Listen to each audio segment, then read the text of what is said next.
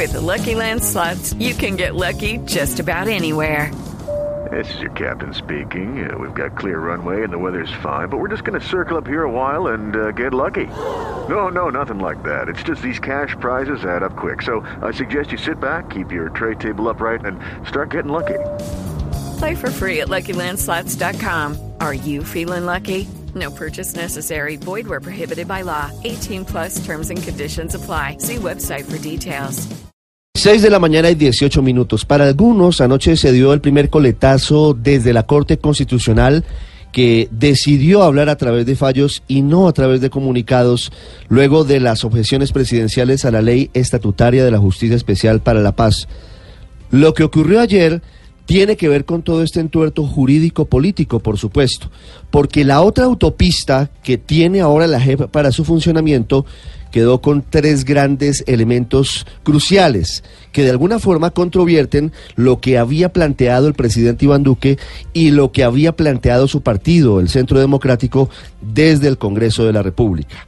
Mientras todavía hoy la ley estatutaria no está en firme porque, como sabemos todos, fueron objetados seis de sus artículos, la JEP tendrá que funcionar a través de esa ley de procedimiento, que había tenido, entre otros, dos cambios importantes. Uno, le quitó, en teoría, a la sala de revisión de la JEP la posibilidad de practicar pruebas para definir fechas en las que se habrían cometido delitos con los cuales podrían eventualmente autorizarse extradiciones de exintegrantes de las FARC. El caso concreto, y nos lleva, por supuesto, a ponerle nombre propio, es el de Jesús Santrich. En el Congreso se había quitado esa facultad a la JEP. Anoche la Corte, por unanimidad, por decisión dividida, 5-3, 5-3, 5 a favor, 3 en contra, le reitera esas facultades a la sala de revisión, es decir, que tumba el artículo 54 de la ley de procedimiento y permite justamente que los magistrados pidan pruebas, como lo hicieron en el caso Santrich, antes de definir si el delito se cometió antes o después del primero de diciembre del año 2016. Primer golpe justamente para el gobierno, porque una de las objeciones del presidente Iván Duque a este sistema y a la ley estatutaria es justamente ese aspecto.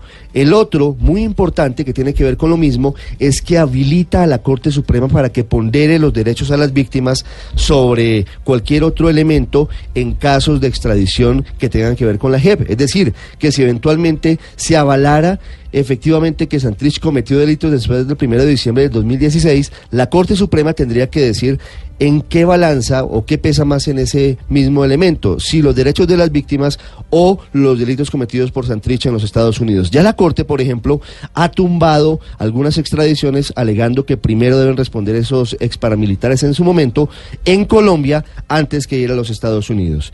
Y el otro elemento crucial del fallo conocido en las últimas horas, este sí votado de forma unánime, es el que tiene que ver con una justicia diferenciada para los militares.